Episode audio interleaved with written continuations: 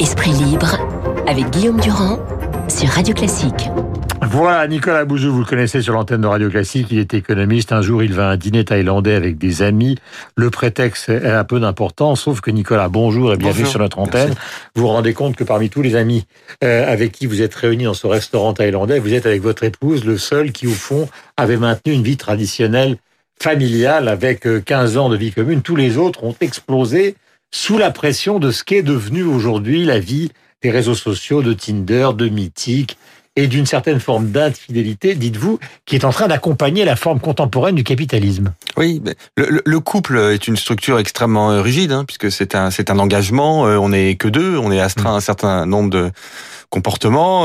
Si on se marie, on se doit fidélité, soutien mutuel, et donc la grande question, je trouve, c'est d'essayer de comprendre comment est-ce que le couple peut tenir, alors même qu'on vit dans un capitalisme où tout nous pousse à être individualiste, à être infidèle. J'écoutais l'écran de publicité qui précédait notre conversation. Il y a toujours cette idée d'essayer quelque chose de nouveau, d'aller voir euh, quelque chose d'autre, de tenter une. Est infidèle. Ça c'est considérablement. Alors vous avez tout à fait raison, c'est-à-dire qu'on retrouve ça dès la création du capitalisme contemporain que je situe en fait euh, à l'extension du bon marché, euh, pas très loin d'ici, au milieu du, du 19e siècle, c'est-à-dire ce moment où on propose aux consommateurs euh, des gammes de produits quasiment infinies, avec grande innovation du bon marché, la capacité à ramener ce qui n'a pas plu et à changer le produit pour quelque chose d'autre. Et donc, évidemment, euh, cette société de consommation, elle, a prospéré considérablement depuis, mais ça s'est considérablement accentué euh, avec euh, la, troisième révolution industrielle, avec le numérique et notamment avec le avec alors le streaming par exemple dans le domaine de la culture et les sites de, de mmh. rencontres dont on voit bien, moi je suis plutôt pro site de rencontres, mais dont on voit bien que ils génèrent énormément d'aventures d'un soir. Hmm. Mais si vous voulez... Et vos amis du dîner thaïlandais, est-ce qu'ils sont tous sur Tinder? Ouais, ouais, je pense. Enfin, tous ceux qui sont, en tout cas, qui sont euh, célibataires, sont sur Tinder et euh, bon, les chiffres de Tinder ou les chiffres des applications de rencontres sont extrêmement spectaculaires. C'est un exemple? oui, dans beaucoup de pays, c'est devenu le principal moyen de rencontre amoureuse. Et aux États-Unis, vous avez 20% des mariages qui viennent fondamentalement d'une rencontre sur une application euh, en ligne. Donc, c'est et, j'ai fait moi mon enquête au, au bureau. J'ai une petite équipe. Alors c'est des moins de 30 ans, mais ils sont tous sur Tinder. Donc oui, c'est quelque chose qui est devenu la normalité. Mhm. Et, je pense d'ailleurs qu'il faut pas. Moi, je, suis pas de cette génération-là, vous non plus. Ah, euh, mais euh, je trouve ça pas si mal. Enfin, après avoir euh, étudié le phénomène, vous savez, il y a toujours, on en parle souvent d'ailleurs ici dans sur d'autres sujets, mais il y a souvent un biais rétrospectif, un, biais rétrospectif de, d'enjolivement du passé chez les intellectuels. Et on retrouve ça chez les sociologues, notamment Eva Illouz, qui a beaucoup écrit sur l'amour et qui nous dit que les sites de rencontres, c'est la marchandisation euh, au fond de, de l'amour. Mais la, rencontre en boîte de nuit, ça l'était aussi, au restaurant aussi. Et puis le bal musette, je pense que c'était très compliqué. Puis les chevaliers qui allaient euh, délivrer les princesses, je suis pas sûr que ça marchait systématiquement, si vous voulez. Ce qui a considérablement changé, c'est le raccourcissement. C'est-à-dire qu'entre les rendez-vous qui duraient trois mois dans la littérature du 19e siècle voire plusieurs années et le clic euh, sur un ordinateur aujourd'hui, on est passé justement du longtemps au temps le plus court. Est-ce que ce qui se passe aujourd'hui dans le domaine de l'actualité, considérant le Covid, euh, et qui vient beaucoup, il suffit de voir dans les fils les jeunes qui sont là, au fond d'un été où la sexualité a retrouvé, euh, j'allais dire, sa place classique. Est-ce que c'est aussi ça qui, qui s'exprime à travers les réseaux sociaux Oui. Et qui explique aussi la reconnaissance de l'épidémie? Oui, euh, avec une nuance euh, toutefois, c'est que, euh, alors en France on sait pas trop, mais dans, dans beaucoup de pays, notamment aux États-Unis, la sexualité chez les jeunes recule très fortement. C'est ce qu'on appelle la récession sexuelle, euh, qui fait l'objet vraiment de très nombreux travaux plus ils peuvent, moins aux, États-Unis. Alors voilà, c'est-à-dire que au fond, plus la liberté sexuelle a progressé, moins les, les jeunes ont eu de, de, relations sexuelles. Alors tout ceci s'explique par tout un tas de, mhm. de raisons, hein, l'allongement des études, la difficulté à concilier le, le, travail avec la vie personnelle, la concurrence aussi du euh, passé sur les sur les écrans. Peut-être aussi, alors même si c'est difficile d'expliquer ça médiatiquement en ce moment, mais enfin, mettons-le quand même en, débat aussi. Peut-être aussi, notamment aux États-Unis, sur certains campus d'université, des relations entre les filles et les garçons qui euh, sont devenues un petit peu plus euh, difficiles en raison de la montée très forte d'une certaine forme de, féminisme.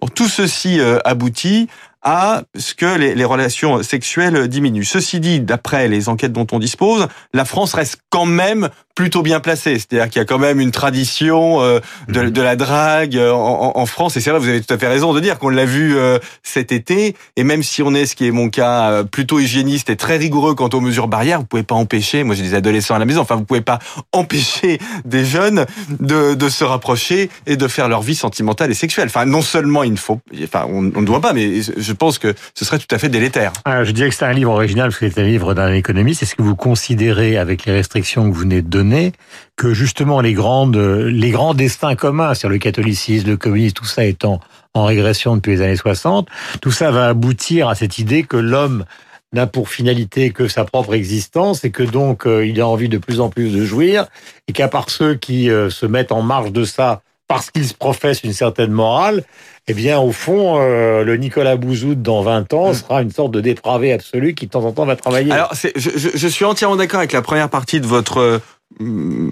proposition. Hein. C'était l'idée de Marcel Gauchet, de, Luc Ferry dans sa Révolution de l'amour, c'est-à-dire l'idée que, au fond, les grands idéaux s'étant affaissés, on, a un repli sur euh, la sphère euh, intime et notamment sur le travail et sur euh, et sur l'amour. Ça, je, pense que c'est tout à fait juste. C'était déjà en germe dans dans, dans Tocqueville. En revanche, justement, le, le, le paradoxe, c'est que on n'est pas plus dépravé. Alors moi, je sais pas ce que je ferai dans, dans, dans 20 ans.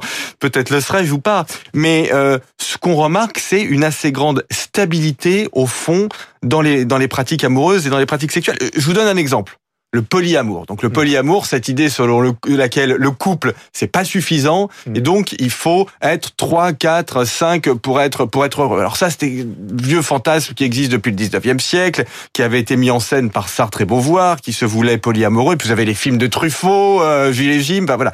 Donc vous avez toute une toute une tradition du polyamour. Quand on, donc ça existe, mais quand on regarde les statistiques, ça reste extrêmement faible. C'est-à-dire que c'est 5% de la population qui euh, a mm. des, des relations euh, poly, polyamoureuse. Quand on regarde c'est notre ami Gilles Lipovetsky qui avait très bien mis ça en lumière. Quand on regarde la pornographie, il y a une accessibilité, évidemment sur Internet, à la, la, la pornographie qui est Mm. inédite, euh, mais en même temps, on voit pas, il y a, y, a, y a pas plus de, de pratiques euh, euh sexuelles, euh, comment le dire sans, sans choquer, non conventionnelles dans, dans aujourd'hui que ça n'était le cas il y a 15 ou 20 ans.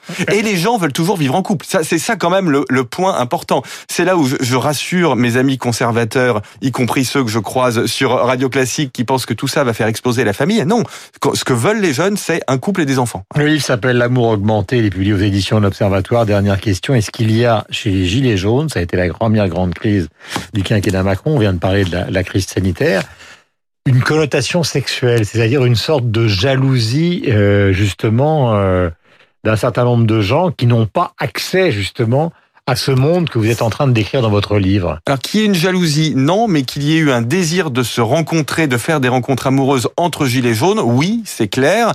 Euh, il y a eu des groupes Facebook de rencontres entre gilets jaunes, et on voit que cette politisation de l'amour, c'est quelque chose qui existe. Vous avez par exemple aux États-Unis des applications de rencontres pro-Trump.